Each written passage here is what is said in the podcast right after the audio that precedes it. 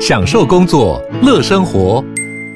HP Dragonfly 顶级商务笔电，透过专业的 HP Presence 设计，配置了会议快速键，提供先进的 AI 降噪功能，搭配清晰专业的音效，增强音讯及视讯功能，就算不在办公室，也能从容应对线上会议。HP Dragonfly G4 支援全新 Intel V Pro 平台，为卓越商务而生。嗨，大家好，我是摩尔，欢迎收听蘑菇史达克。那大家应该都知道，我上礼拜去台北玩嘛，有一些内容我觉得可以大家做分享啦。主要是有见了 Kent，然后跟他聊一些他的创业的内容。然后第一天刚下台北的高铁的时候，我们去吃了一间面线城。但其实我一开始景点是要去一个阜阳街，我看阜阳街洋楼一九一零，它是在延平南路那边的一个历史建筑。然后所以说我在台南的时候就已经事先查好，说我第一站要在北，因为他在台北车站的附近。然后走在路上的时候，就突然看到一间面线排很多人，就像我之前讲一样，我的搜寻美食啊，或搜寻一些好东西的方法，就是因为有人在排队，我就跟着排。然后当然有可能是因为那时候是中午吃饭时间，所以很多人排队。那所以我就跟着排了一间面线城。我发现台南面线跟台北面线真差很多诶。如果我自己做比较的话，我真的比较喜欢台北的面线。至少在台北吃的三间面线，都是因为上网查是名店的面线，然后。我实际去吃过之后，发现我非常喜欢。然后吃完之后，再发现我再回来吃台南，我吃不到一样的味道，也没有那么喜欢那个面线。那如果你要我在心目中排行榜的话，我觉得这个面线城应该是我的第一名的。然后我是点它的综合面线，那里面就会有鹅啊，然后小肠、大肠、花枝等等几种料。那主要是我觉得它面线调味非常好吃，它的料鹅啊也非常的鲜。可是台北的花枝跟台南的花枝差蛮多的。台北的花枝就是一种，它是切的有点像圣诞树的形状，就是。倒刺出来的，然后我不知道怎么形容，反正它就是一个我没办法理解的生物。然后我后续上网搜寻说台北花枝、台南花枝差异，我也找不到到底是什么东西。但是常常就是看得到，它就是一个有点像侏儒人，但它是有被切花边的，大概是这种东西。但我真的不太知道那是什么东西。反正台北的花枝大概就这个样子。然后反正我吃完了面线城之后，我就去到福台街跑景点。然后跑景点这件事情是过去我不太可能做，就是年轻的时候。我的一路上景点就是吃，就比如说我去彰化就吃夜市空楼饭啊，吃什么之类的。反正我如果那天有排一天的行程，那我就大概就是五站吃，顶多是吃完之后附近有什么东西去逛一逛，然后逛逛路看看小吃还是继续吃。反正能够开始跑景点，我觉得是年纪到时候会开始想要认识当地的古迹啊、历史文化或者什么之类，甚至是你去什么总图啊，比如说台南的图书馆，或是某些地方有一些打卡景点等等，那些是年纪到时候。他又开始比较喜欢做事情呢。反正就是我们跑了景点福台街那个羊肉，我是觉得还蛮棒的。那它应该是日本时期的总督府，然后后面有介绍一连串的台湾文化，从台湾开始风行棒球啊，然后咖啡店的引入台湾啊，还有动物园，还有讲到一九三零、一九四年那时候的动物啊，还有那时候的等等的之内的景色等等，反正就觉得是一个重新认识台湾的感觉啦。应该说到每个地方去看他们历史文物，去看他们的展览，对我来说都是一个重新认识。当地文化的感觉，然后会觉得现在那么触手可得的东西，比如说咖啡店，可能看棒球等等这些东西，可能对现在来说就是一个稀松平常的啊。打开电视就有啊，或者路边就有咖啡店。可是这样透过到各个地方不同的景点啊、不同的展览、不同的认识之后，我觉得说有种重新去认识自己的故乡，或者对于每个东西又赋予新的意义。因为你知道后面的脉络嘛，你知道它后面的故事等等的，所以你看到任何东西。或是你对于你的文化底蕴更多了解之后，其实对于你的做人处事，或是对于你的看待事情的角度，虽然说这听起来有点虚幻，但我确实觉得看东西广度不一样，然后你也会变成不一样的一个人呐。然后总之，当天我们到台北之后，泡完了阜阳楼之后，我就回饭店，然后晚上就是跟 Ken 吃饭，去美孚吃饭，那就是他带他女朋友跟我老婆一起去吃饭嘛。那其实，在也不能说是。这段时间，其实在出社会之后啦，然后到三十几岁，现在然后开始做自媒体，做一些东西之后，发现说，其实你跟一些人聊天内容会逐渐改变，或是说你跟你周边的人聊天的内容也会改变。然后因为改变嘛，所以有时候你的跟一些人互动频率就慢慢变少，或者是说你跟一些人渐渐会跟聊不起来。然后当天是跟 Ken 去聊天的时候，其实我们聊蛮多，就是关于他创业的内容。然后我是自己蛮有兴趣的。针对这内容呢，也会彼此给一些意见交流。那我觉得是个蛮好的体验，就是我在跟 Ken 聊天的时候，我也觉得说我是吸收了蛮多他的东西。虽然说我在网络上有认识很多其他的各行各业的人啊，但是如此这样吃饭，然后跟着去听人家的故事，我觉得还是蛮少数的经验啊。然后隔天就是去西门的天天利去吃他们的肉燥饭，然后它这跟台南肉饭其实差蛮多。他肉燥饭可能是有加糖关系，它的味道是比较直觉的甜。然后在台北我我不确定的，就是。它的是甜是在后段出来，一开始入口时候是肉的咸味跟白胡椒香味，然后后段的时候它还会有那种慢慢的中药材嘛，或是一些调味料的甜味慢慢的出来，跟台南直接对决甜是不太一样的。我自己是还不错，但是我老婆是台南人，她就吃不习惯。然后晚上的话就去饶河夜市，然后饶河夜市我有一间我非常喜欢的，就是牛肉汤、牛杂汤，它是米其林餐盘推荐一星，那个很有名，应该是不用我讲。你打饶河夜市，然后米其林餐盘跟牛杂汤应该就出来了。那因为我觉得超好吃，那就是它是九层塔跟酱油汤去煮的牛杂，然后跟台南是牛肉汤，可能是一些温体牛加牛大骨高汤啊，然后品种可能也是牛杂加九层塔，但味道不就不太一样。或是澎湖一个东西的处理方式，或是同样是牛肉汤，它的调味内容都不一样。就像我刚讲一样，就是每个地方的文化底蕴啊，或者它的历史传承，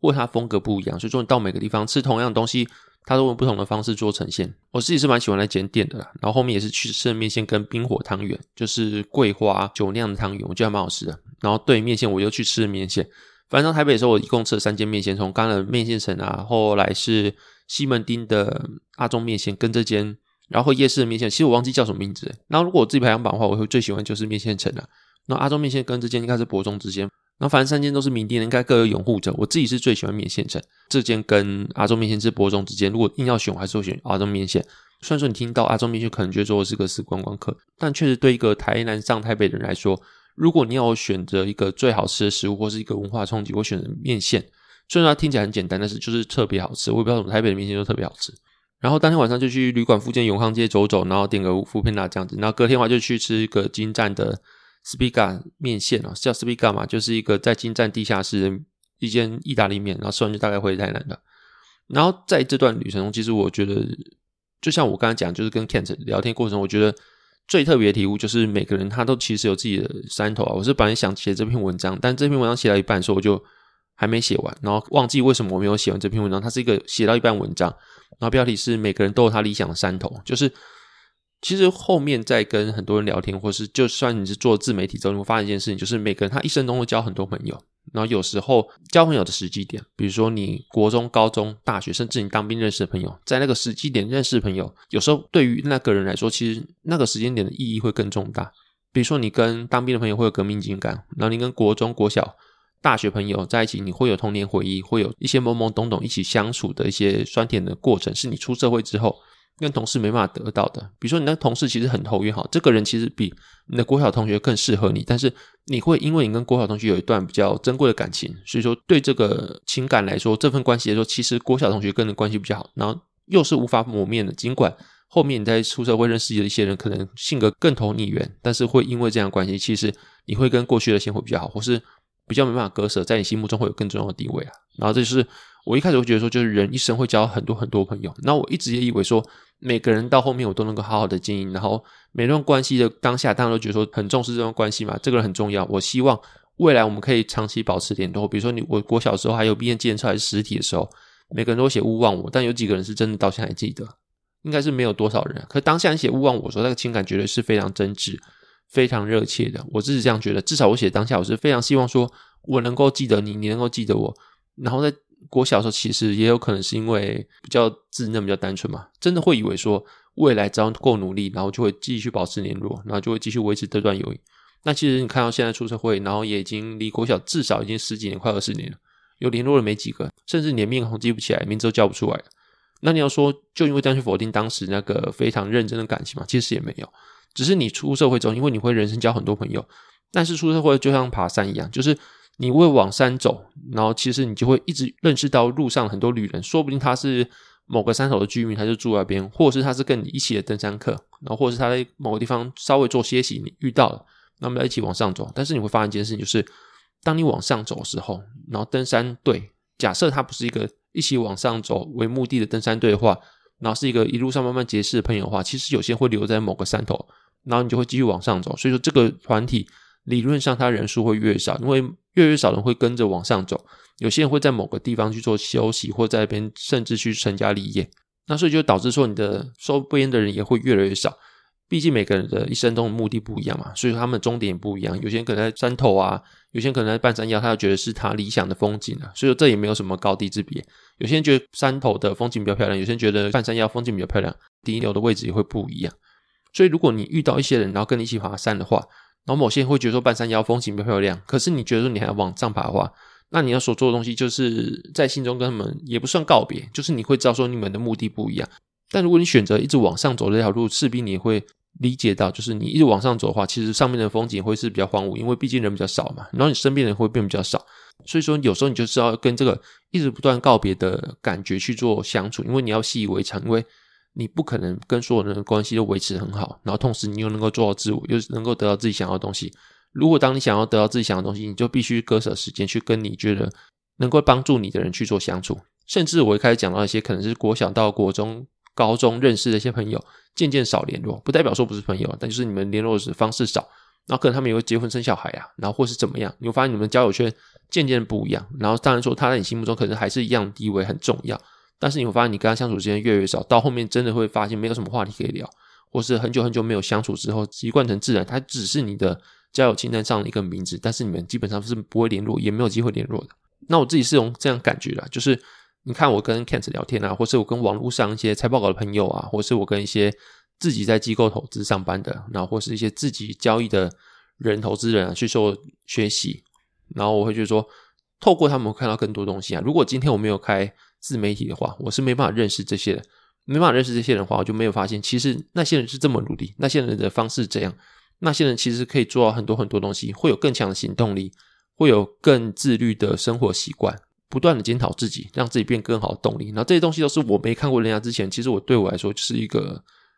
嗯，怎么讲？就是对我来说，我就是一个生活。然后我没有无从比较，我没有基准值，所以我不知道说那些人那么厉害，那么努力，然后又有那么多东西可以值得我做学习。然后经过了网络，我觉得网络是一个很重要的东西，就是它加上我的自媒体之后呢，我可以认识各行各业的人。认识完之后呢，我有很多很多对照基准，是发现说他能够赚那么多钱，同时他还那么努力，他那么年轻，但同时他能够。那么的自制，然后那么的去每天花那么多时间去研究股票，对我来说都是一个很强大的冲击，或是我有个对照或者学习的对象，让我知道说我现在其实有些地方是还是不够，或是对我来说，就是我有些东西我是可以做学习，透过模仿的方式让我自己变更好。比如说你现在有一块钱，好，对于有些身边人来说，他可能只有零点五块钱，那你对他来说相对是富足的。然后透过比较，你会发现其实有些人可能有一百块，然后当你只有一块钱的时候，你看到一百块，你会觉得自己非常的渺小。但是你不认识有一百块的人的时候，你会觉得说，哎，其实我已经蛮富足了，因为我身边都是零点五块的。但当你认识真正有一百块的人来说，你会发现说，哎，其实自己还非常渺小，你还有九十九块的路可以走。这是在你认识一百块的人之前，你不会发现到一件事情。然后所以说，我觉得认识各行各样的人，会让你觉得说，哎，其实自己是一块钱的那个人哦。那你有很多很多时候是可以有更大的努力目标，或者你有更大的进步空间，是能够去做努力的。那我觉得现在的我就是这样的环境之下。然后也是因为认识这些，会让你觉得说，你必须要更努力去做学习。那这个东西其实就有点像是财报狗这个礼拜的 p 开始讲一样，就是环境是非常重要。财报狗他讲说，他们在应征一些实习生的时候，会发现一件事情，就是中南部，真不是在臭中南部，因为我自己是南部人，但是他说有些中南部的财经系跟台大财经系，明明就是财经系出来，身边人也都是财经系的教授或者学长姐，但是他们财经系出来，中南部很多人就直接去当营业员。台大的可能出来就去当投顾，但是中间隔阂差距是什么？大家都是财经背景，他基本上他们的环境是一样，能够接受到从学校出来的东西都一样。但是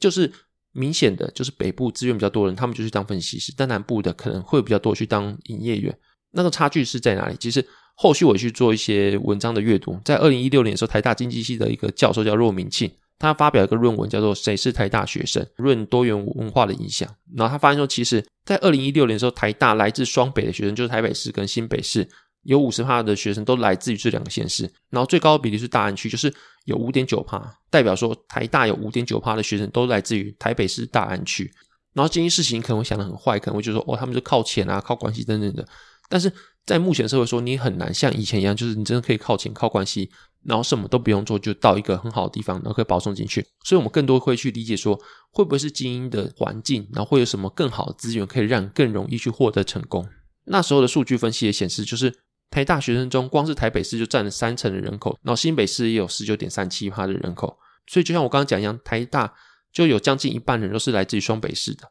但除此之外，除了高雄、台中跟桃园有超过五趴的比例。台大会有五趴比例是来自于这三个县市以外，其他县市的比都低于一趴以下，就等于说你说我们屏东啊，然后台南啊，或是花莲啊等等，反正就是很多很多其他县市，他们在台大是稀有动物，可你在台大有二分之一人都是台北来的，或者是新北来的，所以你可以把这个现象去推估成就是投对台真的很重要，当然也是对，因为这个逻辑是对，但你也同时可以讲说环境真的很重要，就像回到后到刚刚财报讲一样，就是台大或者台北的人，他有更高的几率去得到投顾啊，或是分析师的职务，但是你在中南部的财经系可能比较能够得到就是营业员的职务。那差距可能在哪里？你在台北那个更容易可以看到一些什么产业分析报告，或是你私底下没办法公开去给人家的一些法人的研究内容，它是要付费的等等的。你如果进财报的话，他们可以在内部流传这些东西，但是你说它能够放在网络平台让大家浏览吗？不行，因为它有著作权的问题，那有些法律责任的问题。但是你在财报股内部的话，你就可以获得这些资讯。所以说你在资讯量越丰富的地方，其实你能够获得的成就，或是能够让你提升的层次会变得更多。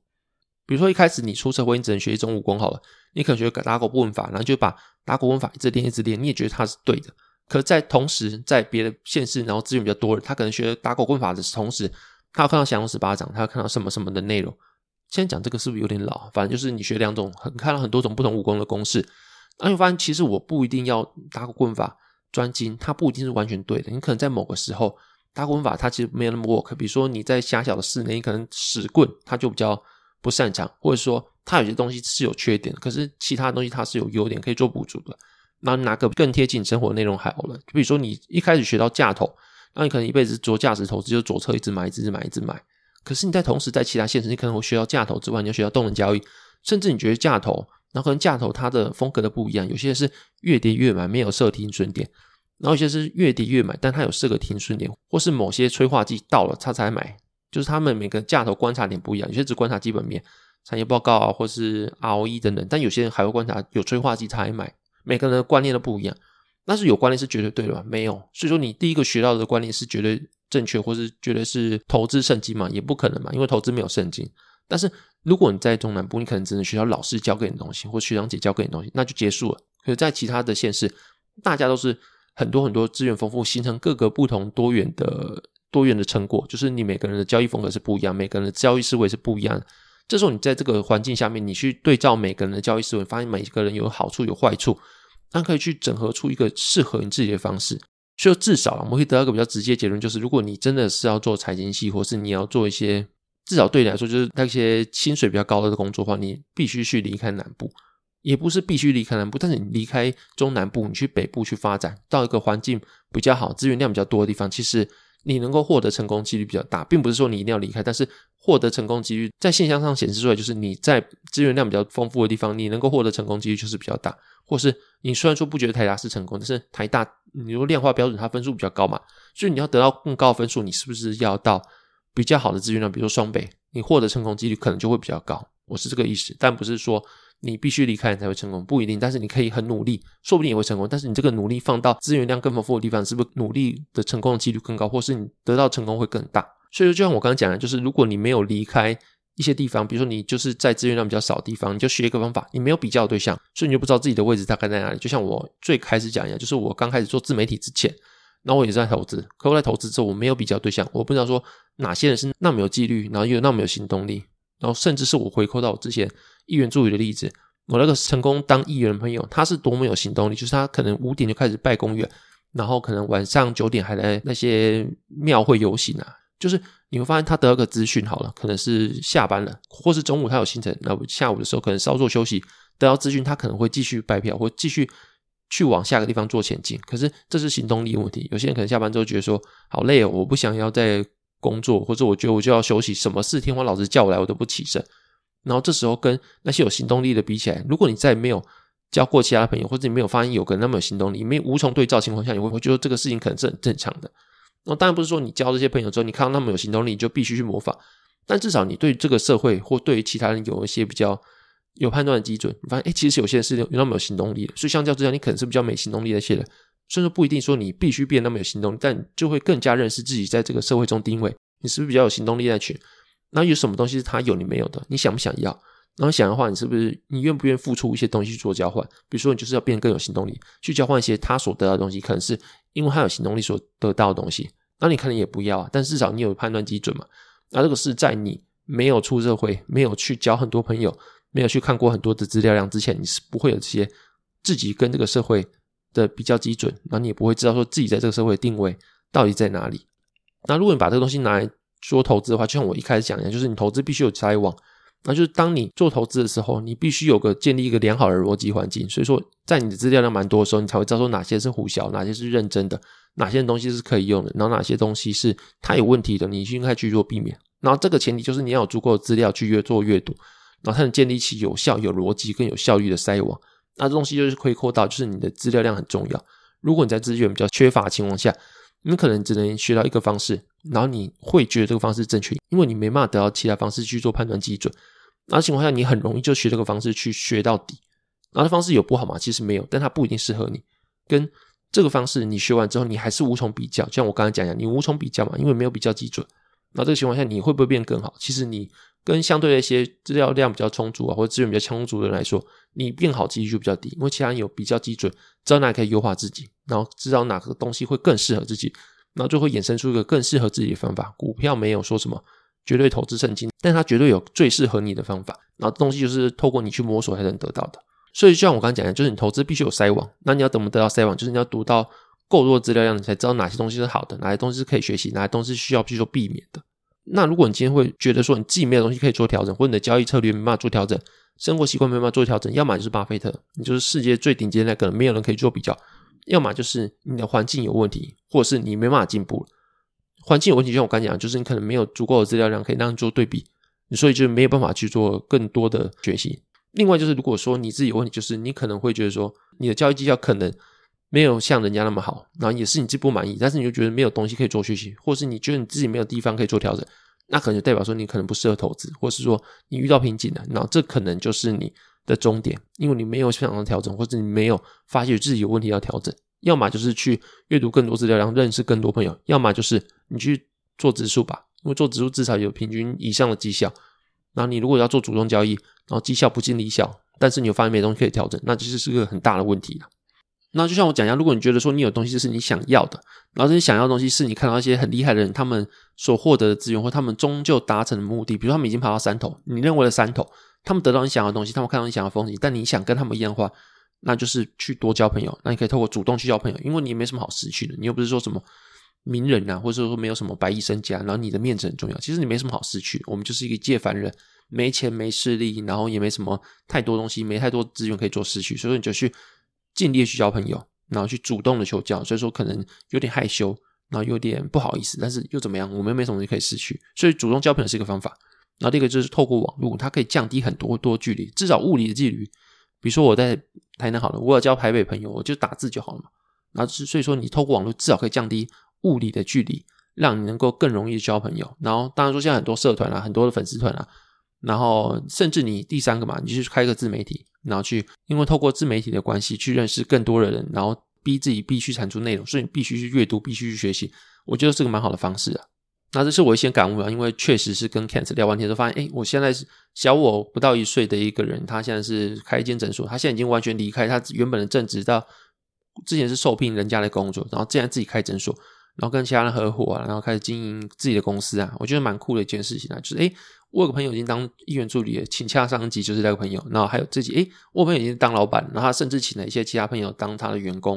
然后开始为了苦恼要怎么扩大经营啊，然后开始。下广告啊，等等之类的，就是做的有声有色啊，然后就让我有特别的体验，就是诶，多跟着我们聊天，是不是他聊天内容跟其他的人去聊天，比如说跟其他人怎么聊，哦，好饿，哦，等下吃什么啊？然后或是看你现在在干嘛之类的。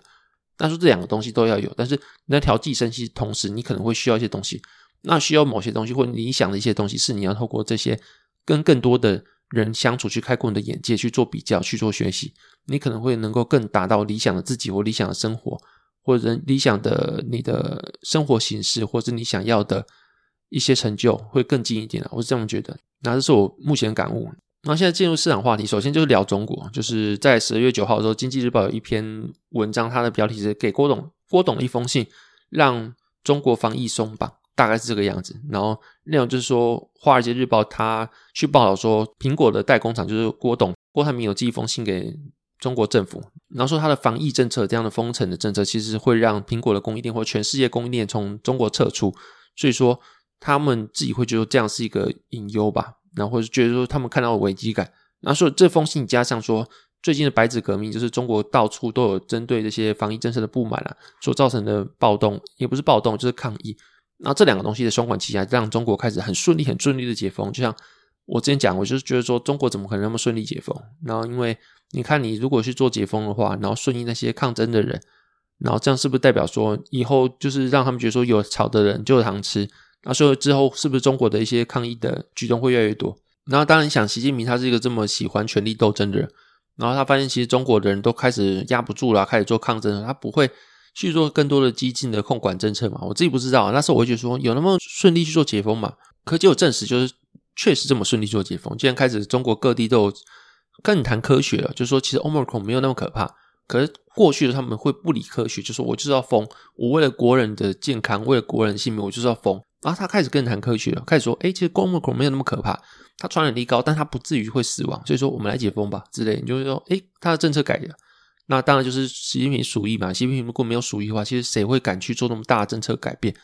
然后当然说也是有人开始就是说，那些白纸革命去做抗争人，他们因为中国的街上会有一些人脸辨识，然后有些人发现说，其实他可能换装啦，然后换了面具或换了口罩之后，千里迢迢到北京做抗议，然后后面他又回家，然后也是搭。地铁啊，然后搭计程车或者在路上又到街角换装，到回家之后，中国的警察还能找到他，然后要逼迫他签一个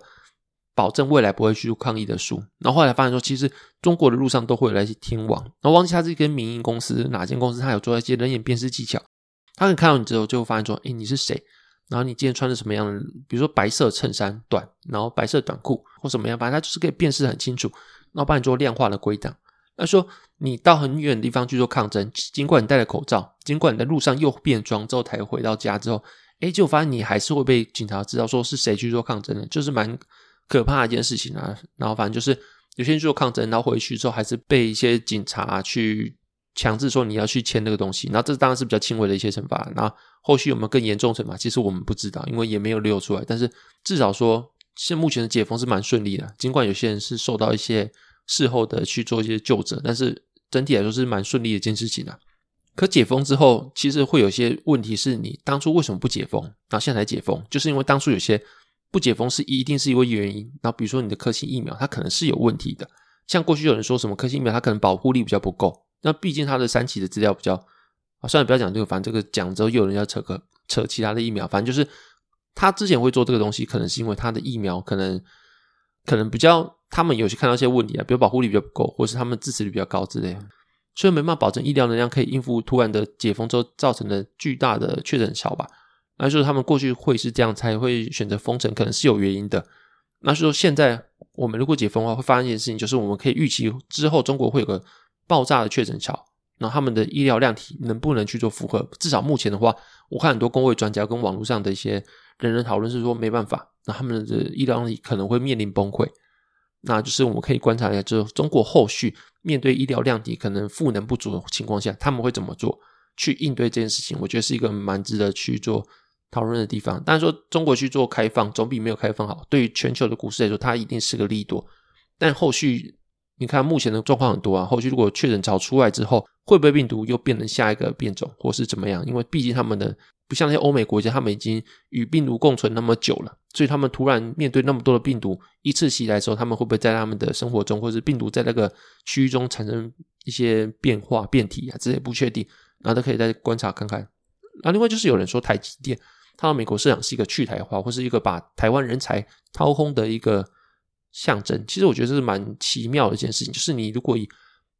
纯粹经济学角度、供需法则跟成本的。去做比较的话，其实台积电不可能到美国设厂，然后他甚至也不会到熊本设厂，然后他也不可能去跟去德国去做接洽设厂动作，因为他们人力资源比较贵嘛。你在全球化的主要概念下，就是成本降低跟专业分工。那专业分工可能就是每个人他在那个地方会习惯做一件事情就好，他能够做得更好、更快，然后成本更低。然后台湾人力就是比美国便宜嘛。说你在台湾已经建立一个完整的产业链之后。理论上你是不可能到美国或是熊本或是德国去做设厂的嘛？大家都知道，那其实你知道的东西，刘德英会不知道，魏哲家会不知道，那就在先知道，怎么可能嘛？所以说他们会去美国设厂是什么原因？哎，你说地缘政治的考量嘛，就是半导体才会去其他国家设厂，会在地化，它本来就不是一个市场供需的一个纯粹市场供需机制下结果。所以说什么毛利降低，说什么人才掏空之类的，重点是毛利降低这件事情会导致台积电竞争力丧失这件事情。我觉得这是一个非常没有意义的讨论，因为它就不是供需的东西啊。你用供需角度去讲，那就没有意义。今天美国叫你去他那边设厂，你有说不的权利吗？就是如果你没办法说不权利话，你就是后续你能跟他谈到什么条件而已嘛？啊，你跟他谈到什么条件？你看台积电十二月七号之后一击大跌，那时候谁去？苹果啊，然后 AMD 啊、NVIDIA 等等的很多很多的高科技的巨头都去，然后美国拜登也去，他毕竟是在那边做了什么一些背后的一些交易嘛？至少你可以确定，就是亚利桑那州的设厂那个产能一定是被苹果包了，然后甚至是说之后。台积电它有厂在美国了，它跟美国有做合作，那它算美企还是台企？它可可不可能两个企都算？那如果它美企、台积都算的话，在半导体的全球在地化的前提下，它是不是有些过去吃不到订单是能够美国可以给它，或甚至美国想强化自己本土半导体？那台积电算不算美国的本土半导体？反正就觉得它定位是一个转变。自从他在亚利桑那中有厂之后，然后对于德国啊，或是对于日本也一样，他在各个地方有厂。都是跟政府合作，说他算是台湾企业还是他们在地本土企业？那在你看到其实半导体它已经地缘政治的关系，所以说它导致它的供需变得很扭曲情况下，如果你今天不做这个决定，那你是不是能打入其他的在地国家的市场？其实很难说。然后另一方面，你就想，他如果做做这个决定的话，你看到每年的半导体成长量是不断的稳定上涨的，那这个饼值会越来越大。然后在台积电有多重的角色，它是各个地方的在地化经营的企业。的情况下，至少它在各个地方有厂的话，所以它会得到很多是在它不没有在当地设厂之前得不到的需求量。那所以说成本升高的话，那你以纯粹的经济学角度去说，成本升高的话，那很毛利会降，那它的量增加呢？那如果它在全球的高阶制程的地位不变的情况下，但它在各个地方的产能都只有一点点，主要的生产量还是在台湾，对吗？这个是很有可能嘛？就是他们在当地比较算是象征意义或是最低的战备。或是最低的限度的产量，然后剩下主要产量还是以台湾，但是它在当地有设厂了，所以说它在对于当地来说，它的角色不一样，它可能是个算是一个比较在地化的厂商了嘛，但是它的主要产能还是在台湾，所以它同时会有角色的变化，跟它的产能还是在台湾，但是当地赋予一些比较小产能的情况下，那它是不是对于整体来说，你去考虑来说就是利多嘛？因为它得到了更多的需求量，跟它整整体的角色做变化之后。它在当地只做比较小的生产，然后绝大部分生产量还是在台湾。那这样的话，它的成本的升高其实是没有想象那么多的。然后，甚至是各国在地缘政治的情况下，他们必须做更多的扩张，跟扩张更多的产能在自己国家。那这都是一些地缘政治所带来的市场变化。然后，所以对我来说，我觉得整体来说，对台积电是好的。至少在你没有说不的选择之下，这是你唯一能够做选择。所以很多人说台积电因为去美国设厂，然后所以说要卖啊等等这些，我就觉得说。他不去会比较好嘛？或是你只用你的成本的角度去看台积电，会不会太短浅了？我这样觉得。那这个观念就给他做参考。那时候你如果对我来说，我觉得说台积电到台美国，他会把相关的供应链带去，甚至是一些民生必须，就是工程师需要边需要台湾的食物嘛。比如说你台积电过去，你需不需要 IC 设计？你需不需要封测？你需不需要先进封装等等的，这都会一起过去。那还有一些食物，台湾的食物有跟一起过去。那对于台湾整体的股市来说，是利空吗？我觉得这个方面你可以用这个角度去思考，你可能会得到不一样答案啊。那大概这样子。那现在进入笑话时间。第一个笑话是一个老板跟个秘书在一个办公室，然后外面下雨了，然后秘书说：“哎，下雨了。”哎，然后老板就说：“哎，那你刚刚不开除湿机？”然后司机又被开除了。那第二个笑话是，有一天有一个精神科医师帮一个幻想自己是猫的病人看病的时候，医生问那个病人说：“你以为自己是猫？那这个情况是大概多久以前开始发生的？”然后病人回答说。当我还是一只小猫的时候，好，这节目大概到这边。如果喜欢的内容的话，可以到 Spotify、Apple Podcasts 跟 Mr. Bus 给五星评价。那如果你想支持我的频道，也可以透过小额赞助方式，最低五十元去支持我的频道。那这节目大概到这边，谢谢大家收听，拜拜。